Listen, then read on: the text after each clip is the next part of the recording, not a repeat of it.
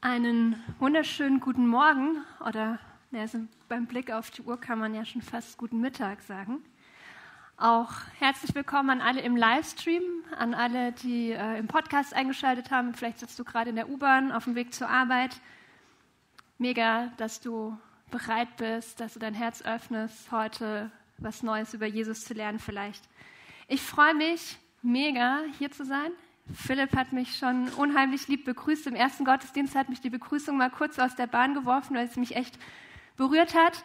Ich durfte vor vier Wochen das erste Mal hier stehen, heute wieder. Also vielen Dank. Mein Name ist Stefanie Brosch. Ich komme mit meiner Familie, meine Tochter, mein Mann. Wir kommen seit vier Jahren hierher und ich liebe diese Kirche hier. Ich liebe die Leute hier. Und wenn du heute zum ersten Mal hier bist, ich hoffe, du bist nicht zum letzten Mal hier, weil die Menschen hier, die haben Jesus echt auf ihrem Herzen, die leben das und die haben auch wirklich mein Leben nachhaltig verändert. Ich würde heute nicht hier stehen, wenn ich nicht hier gelandet wäre, wenn mich Gott nicht hierher geschickt hat und ich all euch hier hätte begegnet sein, also begegnet dürfen.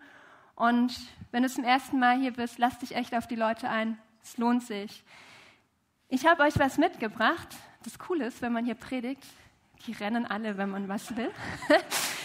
Der Philipp reicht es mir gleich, weil ich äh, mit allem reintragen. Und zwar, ich weiß nicht, wie es auf euren Frühstückstischen heute Morgen aussah. Ich habe hier vier Kerzen, Ostereier, Osterhase. Ich hebe es mal kurz hoch für die in der letzten Reihe. Mein Osterkranz. Ich weiß nicht, bei euch bestimmt schon. Die erste Kerze brennt. Vier Wochen bis Ostern. Bei mir laufen auch seit Wochen schon Last Easter, All I Want for Easter is You und mein Favorite, Driving Home for Easter, rauf und runter. Ja, versteht's. Nein, aber worauf ich hinaus will, vier Wochen bis Ostern. Und wenn ihr jetzt mal bei euch so einen Stimmungsvergleich macht, also wenn ich den bei mir mache, vier Wochen bis Weihnachten, vier Wochen bis Ostern, fühlt sich anders an, oder?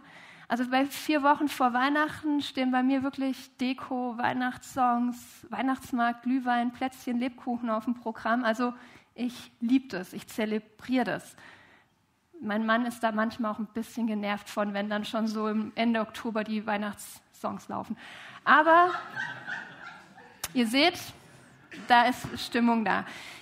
Bei Ostern sieht es bei mir anders aus. Und ich weiß nicht, wie euch das so geht, wie eure vier Wochen vor Ostern aussehen.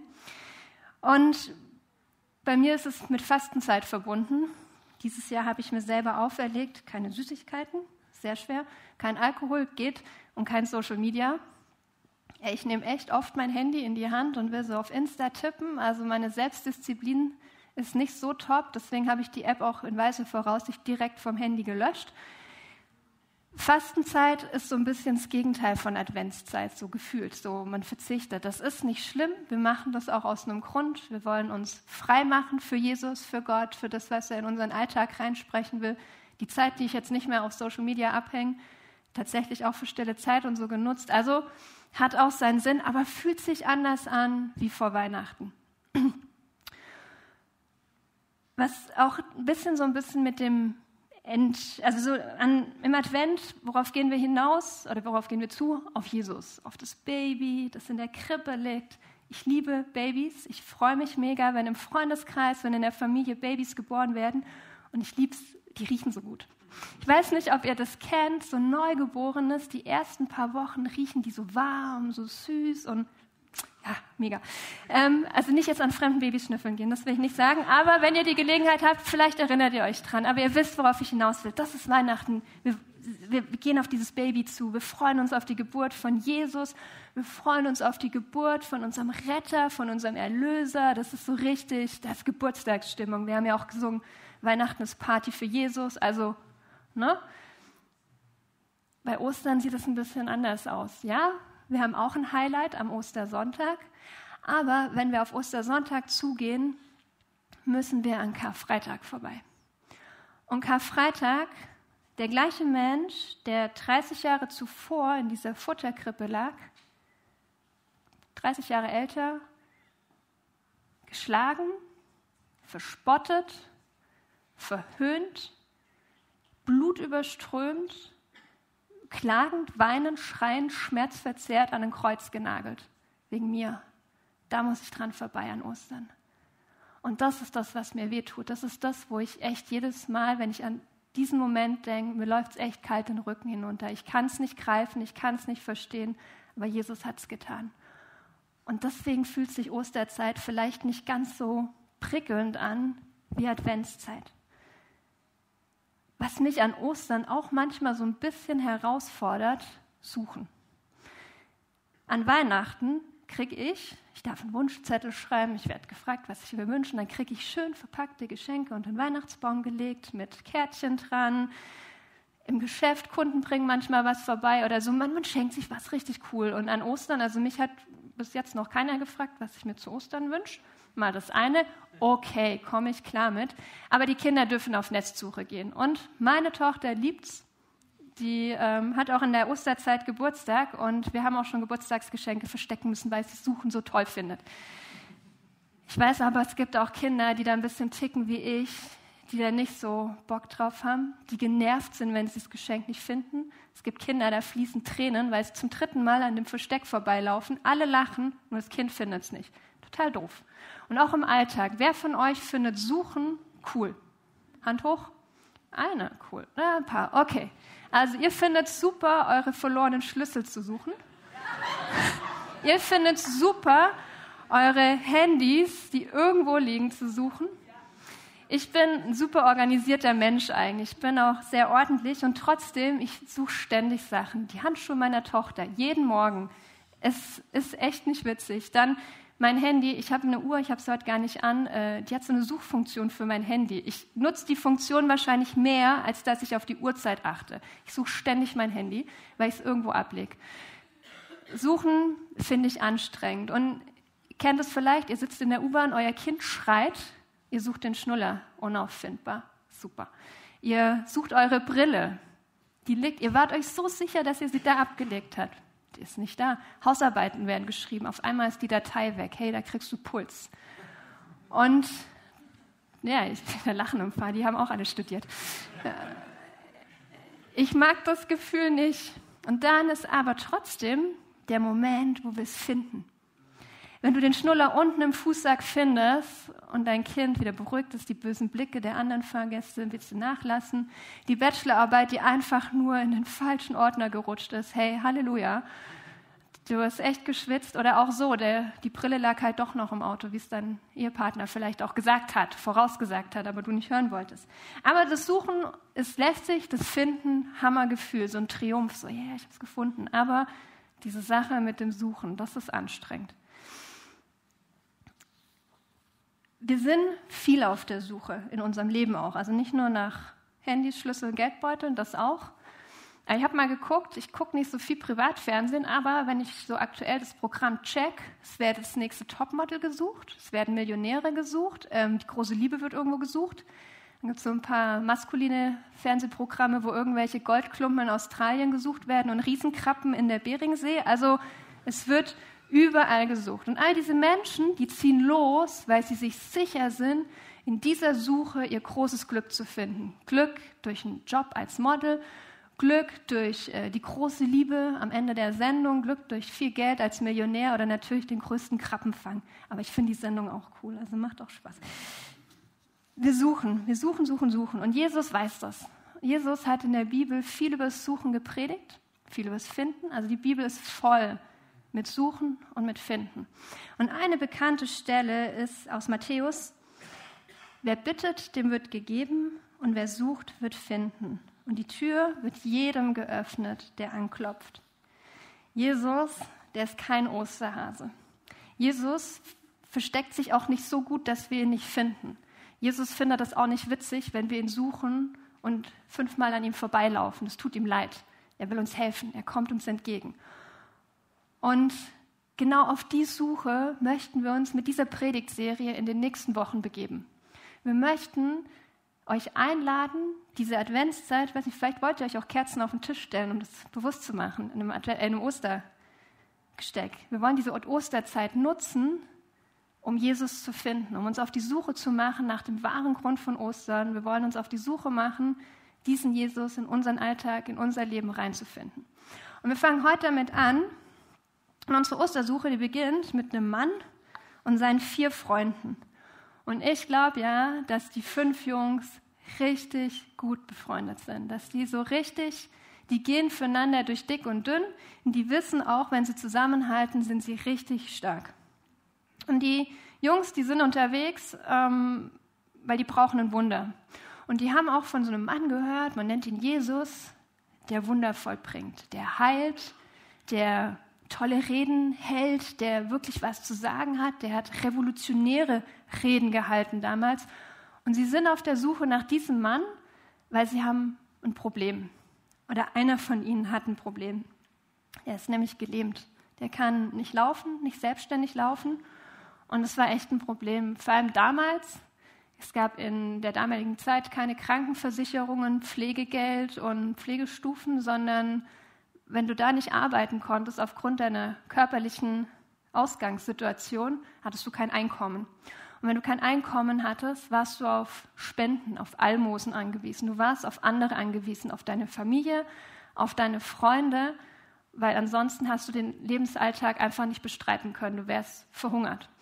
Und wie gesagt, einer von denen hat das Problem, dass er gelähmt ist. Und die Jungs haben gehört, dieser Jesus ist wieder in Kapernaum. Deswegen sind sie losgezogen wenn sich rumgesprochen hat, Jesus ist an einem Ort, sind alle losgezogen. Die Straßen waren voll mit Menschen, die diesen Mann, diesen Jesus sehen wollten. Und in der Bibel steht auch geschrieben, dass das Haus, in dem Jesus gewohnt hat damals, das war rappelvoll mit Menschen. Auf dem Weg vorm Haus muss es voll gewesen sein. In meiner Vorstellung, die Straße ist voller Menschen. Alle wollen zu Jesus. Die Leute sind aus allen Gassen gekommen, die sind irgendwo hochgestiegen auf irgendwelche Fässer, ich weiß nicht, Kinder auf den Schultern, Frauen auf den Schultern, keine Ahnung, es war rappelvoll. Stellt es euch einfach in eurer Fantasie vor. Und dann sind diese vier Männer mit dem Mann, der gelähmt ist, in der Trage. Und die müssen da durch. Ich weiß jetzt nicht, ob ich gesagt hätte, ja klar, einfach durch, lasst uns da durchgehen, das schaffen wir. Ich wäre wahrscheinlich so der Typ gewesen, wo sagt, sollen wir aufs nächste Mal warten, weil hm, viele Leute, wir mit der Trage, weiß nicht. Aber die Jungs, die haben geglaubt, die hatten ein Ziel und ihr Ziel war Jesus. Deswegen haben die sich da irgendwie einen Weg durchgebahnt. Ich glaube jetzt auch nicht, dass die Leute da super Platz gemacht haben und ah, guck mal, da kommt einer mit einer Trage, lass den durch. Nee, jeder wollte dahin. Also die haben echt gekämpft. Und die sind auch nicht zur Tür reingekommen, weil es war voll und alle wollten diesen Jesus sehen, wollten von Jesus gesehen werden, wollten seine Worte hören, wollten hören, was er zu sagen hatte. Vielleicht wollten sie auch von ihm berührt werden, von ihm geheilt werden. Also die Jungs haben einen großen Glauben und äh, eine Menge Mut besessen, diesen Weg zu gehen. Und diese Häuser damals waren jetzt nicht wie bei uns Häuser mit Dachziegeln, sondern das waren Flachdachgebäude, ein- oder zweistöckig. Und äh, die Männer sind irgendwie hoch auf das Dach gekommen und haben dann angefangen, das waren Stroh und Holzplatten, also das waren nicht Dachziegel, haben aber angefangen, das abzudecken.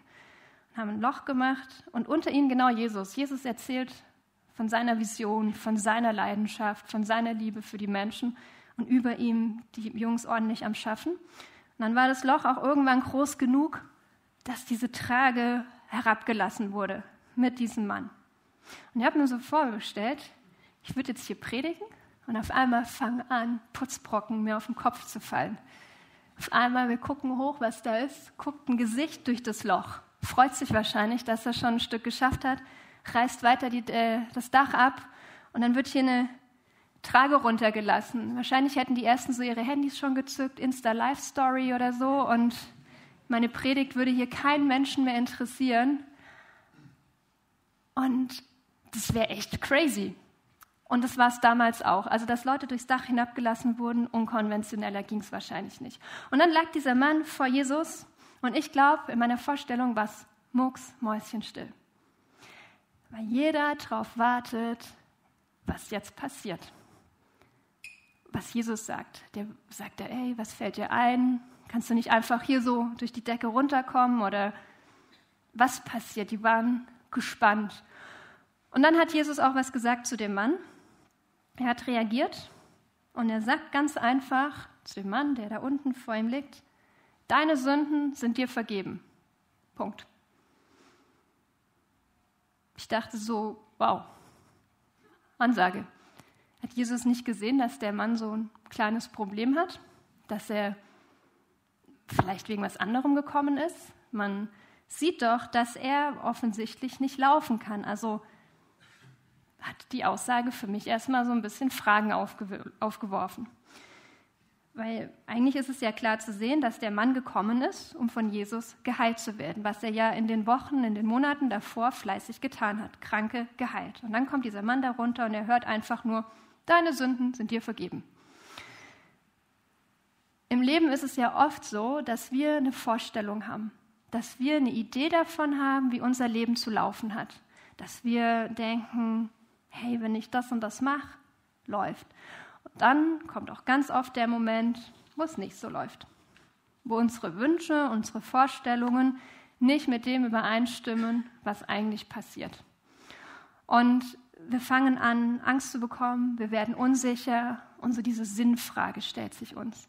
Und wenn man mal so Zeitschriftenregale am Kiosk checkt, ähm, es ist Wahnsinn, die Bandbreite an Informationen, an Tipps, an Ratgebern mit Horoskopen, mit äh, Ideen, zehn Punkteplänen, wie mein Leben noch besser wird durch das, dass ich hübscher aussehe, wie mein Leben noch glücklicher wird, weil ich den Erfolg bekomme, wenn ich die Maßnahmen hier treffe. Also ich werde überschüttet mit Ideen und Ratschlägen, wie mein Leben glücklicher wird, wie es Sinn bekommt. Und auch gerade so in der Fastenzeit ist mir aufgefallen, also Fasten, das ist jetzt nicht nur was, was Christen machen, das ist auch was, was ähm, allgemein gerne gemacht wird, weil es einen gesunden Lifestyle unterstützt. Die Menschen fasten und die Industrie hat das gecheckt, die ist richtig clever. Da geht richtig Geld über die Bühne. Da werden irgendwelche Saftkuren durch Influencer angeworben, da werden irgendwelche Heilkräuter, was weiß ich. Also da wird mir alles angeboten, damit es mir besser geht, dass mein Körper gesünder ist, dass ich glücklicher werde, weil ich gesund bin. Und auch so, wir Deutschen, wir sind echt bereit, Geld in unsere Gesundheit zu investieren. Wenn du jeden Tag acht Stunden arbeitest, arbeitest du mehr als eine Stunde davon dafür, dass du gepflegt wirst, dafür, dass du Medikamente kriegst, dafür, dass deine Arztbesuche übernommen werden durch eine Versicherung. Also 15 Prozent ungefähr deines Gehaltes fließen in deine Gesundheit automatisch.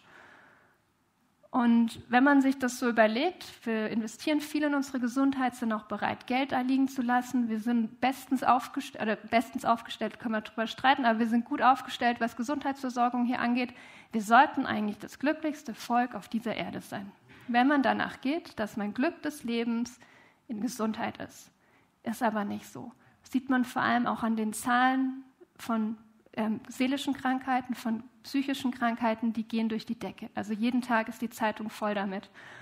Und der Schlüssel zu einem gesunden Leben scheint, äh, zu einem glücklichen Leben scheint nicht die Gesundheit zu sein.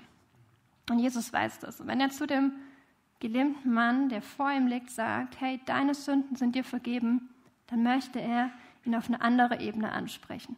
Ihr kennt das Sprichwort, außen hui, innen pfui. Und bei Jesus gilt es nicht. Jesus möchte, dass wir innen hui sind. Und er möchte, dass wir von innen rein sind, von innen heil sind. Und das steht bei ihm über unserer körperlichen Heilung. Und da kommen diese Sünden auch ins Spiel. Um zu verstehen, was Jesus damit meint, habe ich überlegt, machen wir mal kurz so eine Reise, so einen Querflug durch die Bibel. Wir fangen einfach ganz vorne an bei Adam und Eva, was es mit der Sünde auf sich hat. Gott hat die Menschen im Paradies geschaffen, weil er die Menschen liebt, weil er jemanden haben wollte, der so ist wie er, der perfekt ist. Also Gott hat den Menschen perfekt geschaffen, er liebt ihn. Der Mensch ist leider nicht so clever und er hat entschieden, nee, ich gehe meinen eigenen Weg. Er hat diesen Apfel gegessen, ihr kennt die Geschichte, aber es war diese bewusste Trennung, das war der Grund, warum wir nicht mehr bei Gott im Leben sind oder warum Gott nicht mehr automatisch in unserem Leben, sind, Leben ist. Wir sind quasi den Weg gegangen des eigenen Willens, wir wollen unser Leben leben. Und das ist der Grund, warum da jetzt so ein Graben zwischen uns ist, zwischen uns und zwischen Gott da ist eine Kluft. Und diese Kluft, die nennt die Bibel Sünde. Und dann kommt Jesus ins Spiel. Die Menschen haben versucht, ihren Weg irgendwie zu Gott zurückzufinden, durch gute Taten, durchs Halten der Gebote, haben es aber einfach nicht geschafft, sind da regelmäßig dran gescheitert. Und dann ist einfach Gott selber Mensch geworden, Er ist an Weihnachten in dieser Krippe, dieses gut riechende Kind, ist auf diese Welt gekommen, ist Mensch geworden, hat auf dieser Erde perfekt gelebt. Er war frei von Schuld, er war frei von Fehlern und musste durch diesen Kreuztod aus dieser Welt rausgehen. Aber mit dem Tod ist es nicht zu Ende. Jesus hat am Kreuz unsere Sünden mitgenommen, unsere Fehler mitgenommen, unsere Schuld mitgenommen ins Reich des Todes und hat dadurch den Weg frei gemacht. Also man kann sich ihn so ein bisschen wie eine Brücke vorstellen. Hier sind wir, hier ist Gott und wir dürfen jetzt über diese Brücke rübergehen zu Gott in den Himmel. Und ohne Jesus geht das nicht. Sagt er auch selber über sich in Johannes 14, Vers 6. Niemand kommt zum Vater, denn durch mich. Und wenn Jesus sagt, deine Sünden sind dir vergeben, dann heißt es so viel mehr. Dann heißt es, ich mache den Weg frei. Ich will, dass du da drüben bist für immer. Aber es heißt auch, ich will dein Freund sein. Ich will, dass du im Himmel in der Ewigkeit bei mir bist. Geh rüber. Ich will dich auf meiner Seite wissen. Ich will, dass du alles, was dich belastet, was dein Herz schwer macht, alles, was dein Leben schwer ertragbar macht, dass du mir das vorbringst. Wir dürfen es vor Jesus seinen Füßen ablegen, wie dieser Mann sich wirklich vor die Füße hat von Jesus legen lassen. Jesus sagt damit auch, ich will, dass es dir gut geht weil er will, dass wir unser Herz nicht mehr mit dem belasten, mit dem schwer machen, was uns in dieser Welt manchmal auferlegt wird.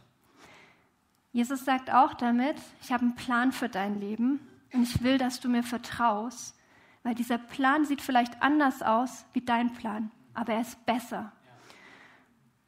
Und Jesus sagt auch, ich habe dich so lieb, dass ich mein Leben für dich gegeben habe, dass du darüber kannst. So sehr habe ich dich geliebt. Und an der Stelle kommen wir Menschen ins Spiel. Weil Jesus sagt das alles. Und das ist so wie bei einer Hochzeit. Wenn der eine Ja sagt, dann ist man nicht automatisch verheiratet. Da gehört immer ein zweiter dazu oder eine zweite.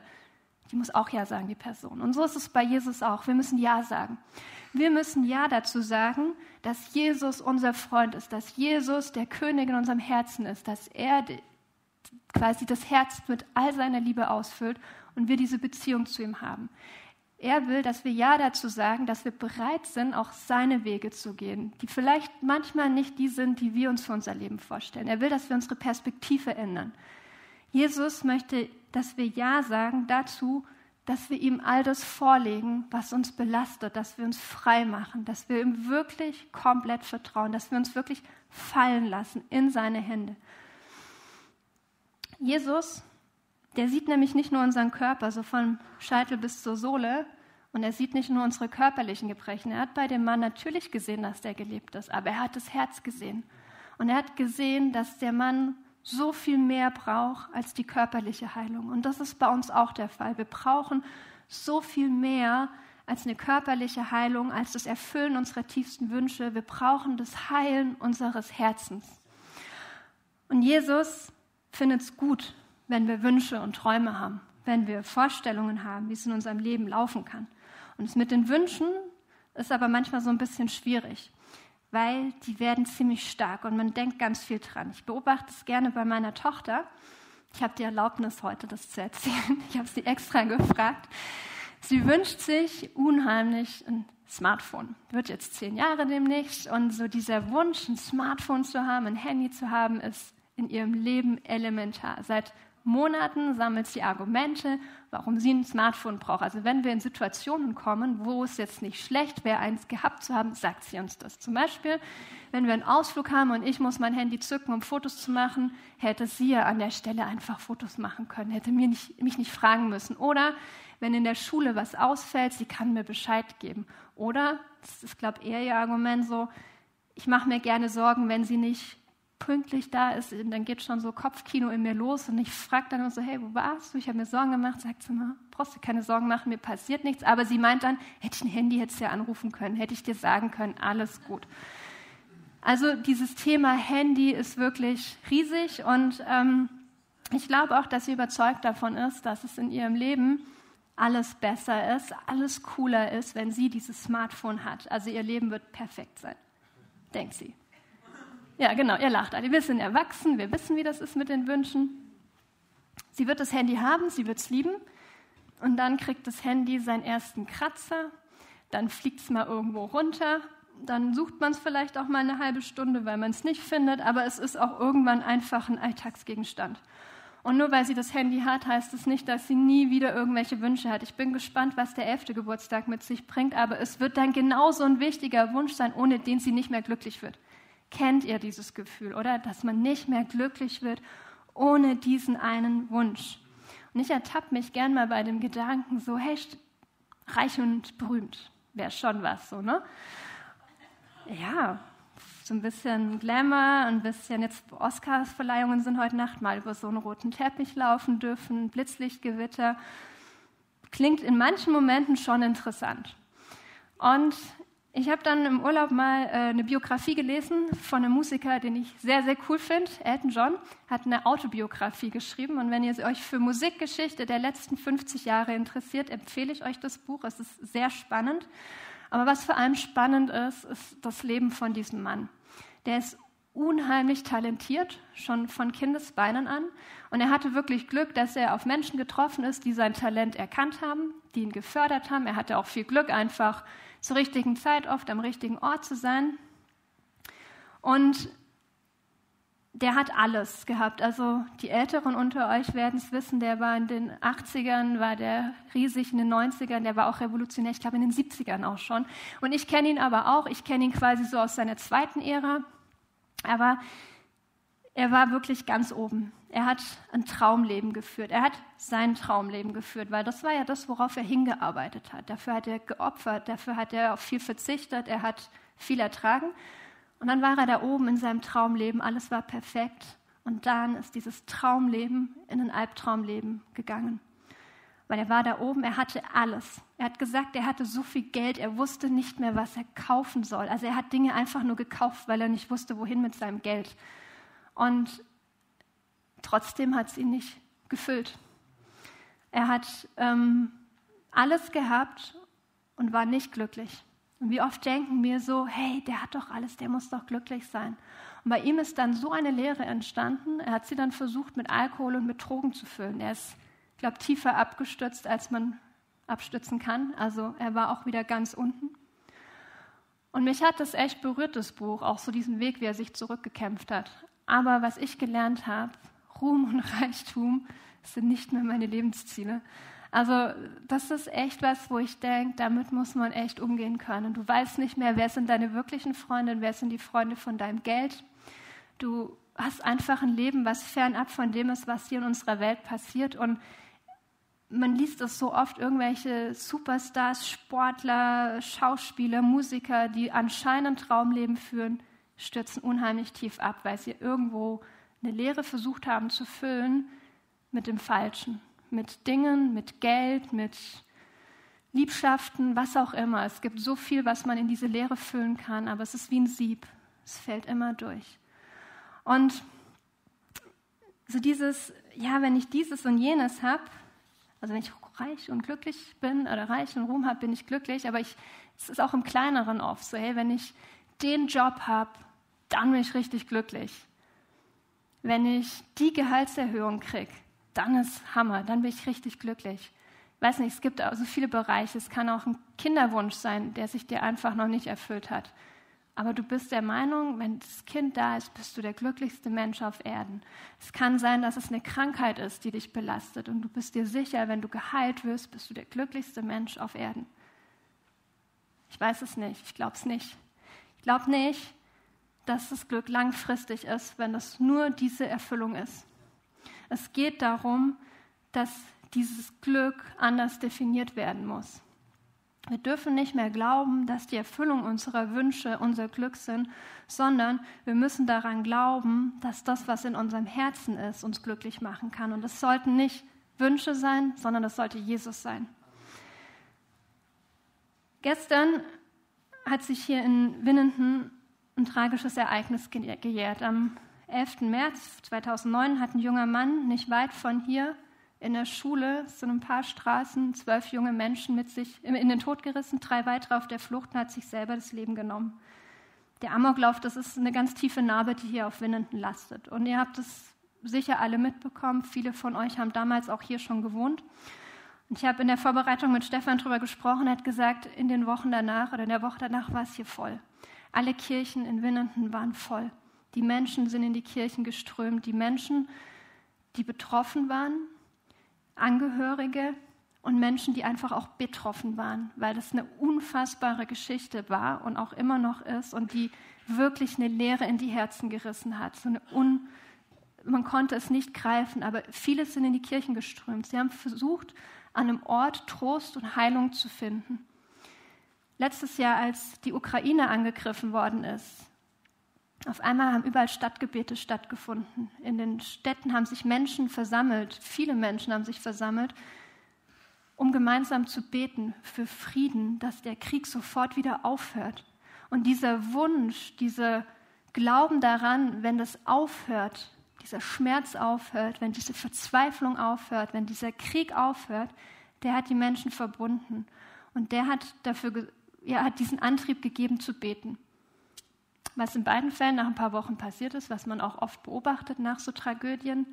Auf einmal die Stadtgebete haben aufgehört. In Winnenden habe ich jetzt gesehen, heute Morgen findet es immer noch statt, aber ich glaube nicht mehr in allen Städten.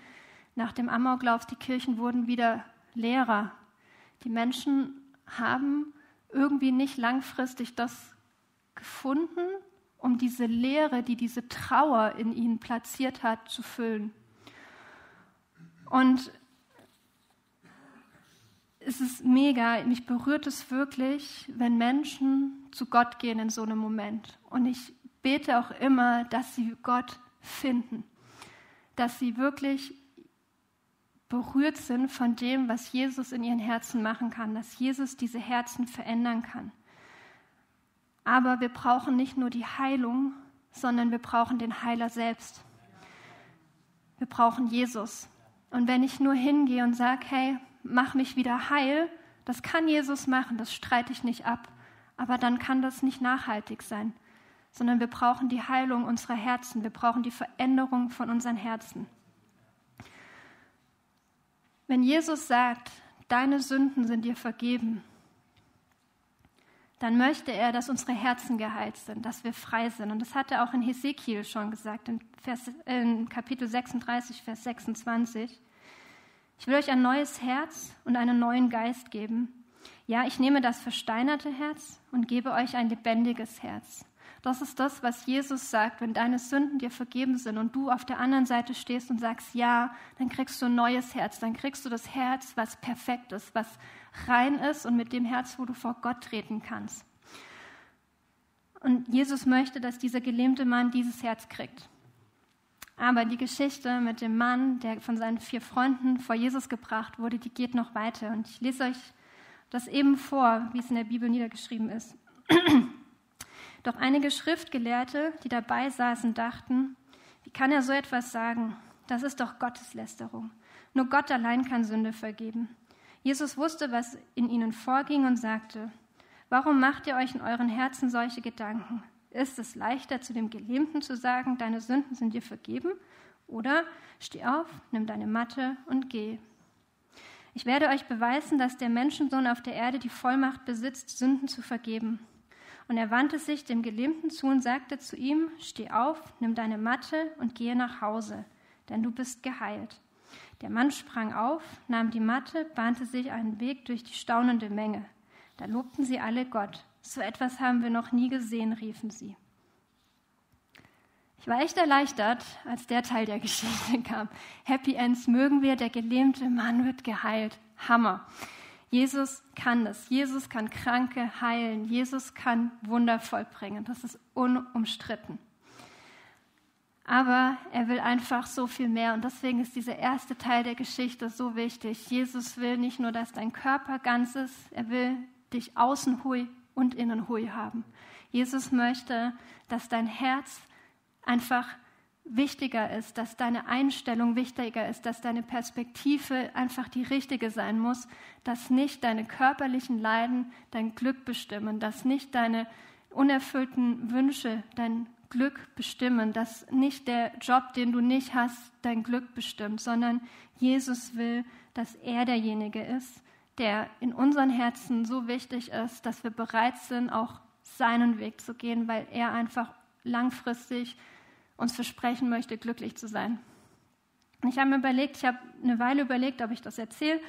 Ich dachte, das ist ein guter Rahmen oder es passt einfach gut hierher. Ich erzähle euch einen Teil von meiner Geschichte. Und ähm, die fängt an, als ich ungefähr 17 Jahre alt war. Ich hatte von heute auf morgen Probleme mit dem rechten Knie. Das sah so aus, dass es einfach riesig angeschwollen ist. Es wurde mehrmals punktiert und es hat sich so über Jahre gezogen.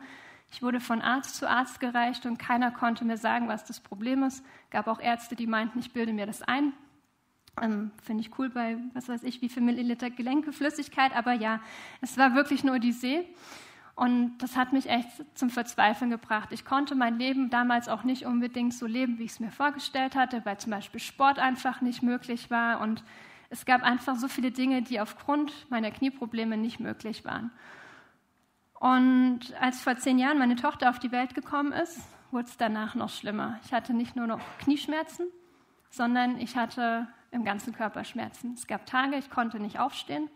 Ich konnte mit meiner Tochter nicht auf den Spielplatz gehen weil ich einfach solche Schmerzen hatte oder mein Knie so geschwollen war, dass ich nicht laufen konnte. Und das hat mich echt fertig gemacht. Und ich habe gebetet. Ich habe um Heilung gebetet. Und ich glaube auch daran, dass Gott heilen kann. Und ich habe sehr viel gebetet. Und es gab auch andere, die für mich gebetet haben. Aber es ist nicht besser geworden, es ist schlimmer geworden. Und ich hatte dann das Glück, zu einem sehr tollen Arzt zu kommen durch Zufall. Und der hat mich dann zu einem Rheumatologen überwiesen und ich bekam dann dort auch mit 29 die Diagnose Rheuma. Rheuma ist nicht heilbar und das ist sowas, das wirst du mit 29 nicht hören. Das ist so eine Altleutekrankheit in meinem Kopf gewesen und ich habe sie. Und was dann auch ist, wenn du so eine Diagnose hast für eine chronische Krankheit, dann fängt die nächste äh, Odyssee an, die richtigen Medikamente. Das hat auch noch mal zwei Jahre gedauert, bis ich die richtigen Medikamente hatte. Also in der Zeit ging es mir nicht besser. Im Gegenteil, es wurde oft schlechter. Und ich war echt am Boden. Ich habe dann aber irgendwann einen Punkt gehabt, wo ich gedacht habe, wo einfach auch Jesus mein Herz geändert hat. Ich habe jetzt zwar Rheuma, aber Rheuma hat mich nicht.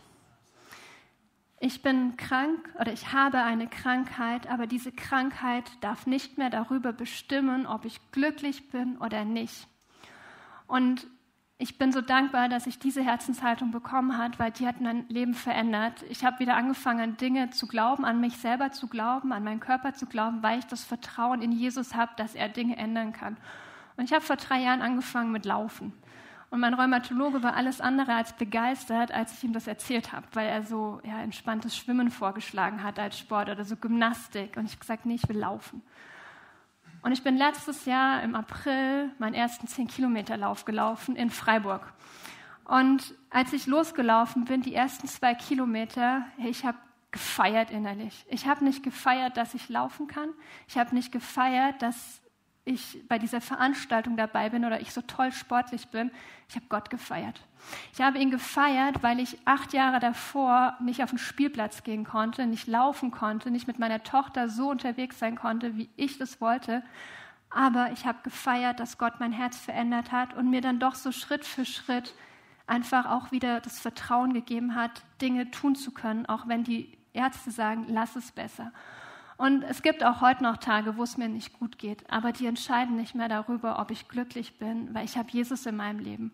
Und ich finde, das ist für mich so viel wertvoller und so viel nachhaltiger als der Groll und der Frust, der auch da ist. Es heißt nicht, dass wenn ich mit Jesus unterwegs bin, dass ich nicht wütend bin, dass ich Gott auch nicht manchmal anklage, warum ich das habe. Aber ich weiß, sollte es an der Zeit für mich sein, dass Gott heilt, wird er es tun. Und wenn nicht, bin ich nicht weniger geliebt und nicht weniger wertvoll in seinen Augen, als wenn ich die Krankheit nicht hätte. Und ich möchte dir für die nächsten Tage so ein bisschen Mut machen, dir mal Gedanken darüber zu machen, was so deine Träume, deine Wünsche, deine Vorstellungen sind, was du auf dem Herzen hast, wie du dir vorstellst, dass dein Leben verlaufen sollte, könnte. Und dann denk drüber nach, was sich Gott für dein Leben vorstellen könnte. Warum diese Wünsche vielleicht auch manchmal noch offen sind. Warum diese Wünsche vielleicht auch noch nicht erhört worden sind, von ihm geändert worden sind, erfüllt worden sind. Vielleicht hast du dadurch die Möglichkeit, eine Perspektive zu ändern, so ein bisschen mit Gottes Augen auf dein Leben zu gucken, mit seiner Wahrnehmung auf dein Leben zu gucken. Weil Gott manchmal einfach einen anderen Plan hat, der aber nicht weniger interessant sein kann. Ich möchte dich echt ermutigen, Jesus das alles hinzulegen, deinen Wunschzettel, und ihm machen zu lassen.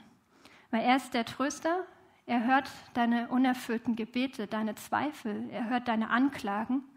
Er ist der Retter, er kann dein Herz retten, er kann dich retten, er kann dein Leben retten, weil er diese Brücke über diesen Graben ist. Und Jesus ist auch der Heiler. Jesus kann heilen. Vielleicht dauert dein Gebet eine Woche, ein Tag, vielleicht dauert dein Gebet auch 40 Jahre. Wir wissen es nicht, aber hör trotzdem nicht auf zu beten und ihm deine Nöte hinzulegen. Gott hat einen Plan und er hat auch einen Zeitplan. Und er wird entscheiden, wann, für was Zeit ist und nicht wir. Darauf müssen wir vertrauen.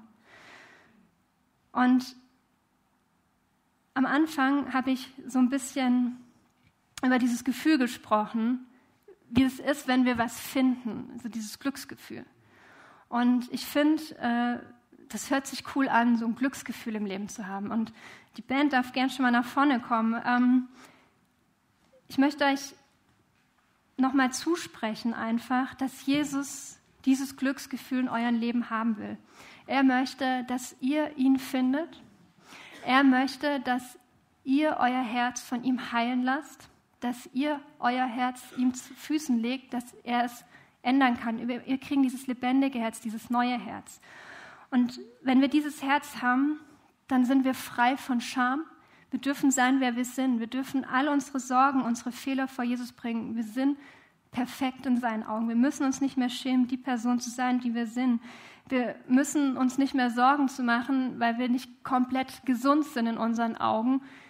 Jesus liebt dich so, wie du bist. Er nimmt das ernst, er nimmt es an. Und vor allem möchte Jesus, dass wir aufhören, zu denken, dass wir unser Leben im Griff haben müssen, dass wir selber unser Glücksschmied sein müssen. Das ist nicht unser Job, das ist sein Job. Er möchte, dass wir uns einfach ihm hingeben und ihn einfach bitten, das alles in unserem Leben zu übernehmen. Ich weiß nicht, wo du gerade in deinem Leben stehst, wo du Wünsche offen hast, wo du Träume hast, die vielleicht nicht erfüllt werden, werden, wo du Sorgen hast, wo dich wirklich was belastet wo eine Schuld da ist, wo einfach auch Vergangenheit da ist, die du abgeben möchtest. Und ich möchte dich einladen, wir werden jetzt hier mit der Band ein bisschen Atmosphäre, Raum schaffen für ein paar Minuten. Leg Jesus das hin, gib's ihm ab. Klopf an seine Tür an und bitte, weil er hat versprochen, diese Tür aufzumachen und er hat versprochen, dass der, der bittet, bekommt. Und wenn du diese Türe suchst, dann lässt sich Jesus von dir finden. Er steht da und er wartet auf dich. Und mich hat in den letzten Wochen immer wieder ein Psalm, der ist mir dreimal über den Weg gelaufen in den letzten zwei Wochen, auch bei der Kindersegnung witzigerweise hier vor zwei Wochen.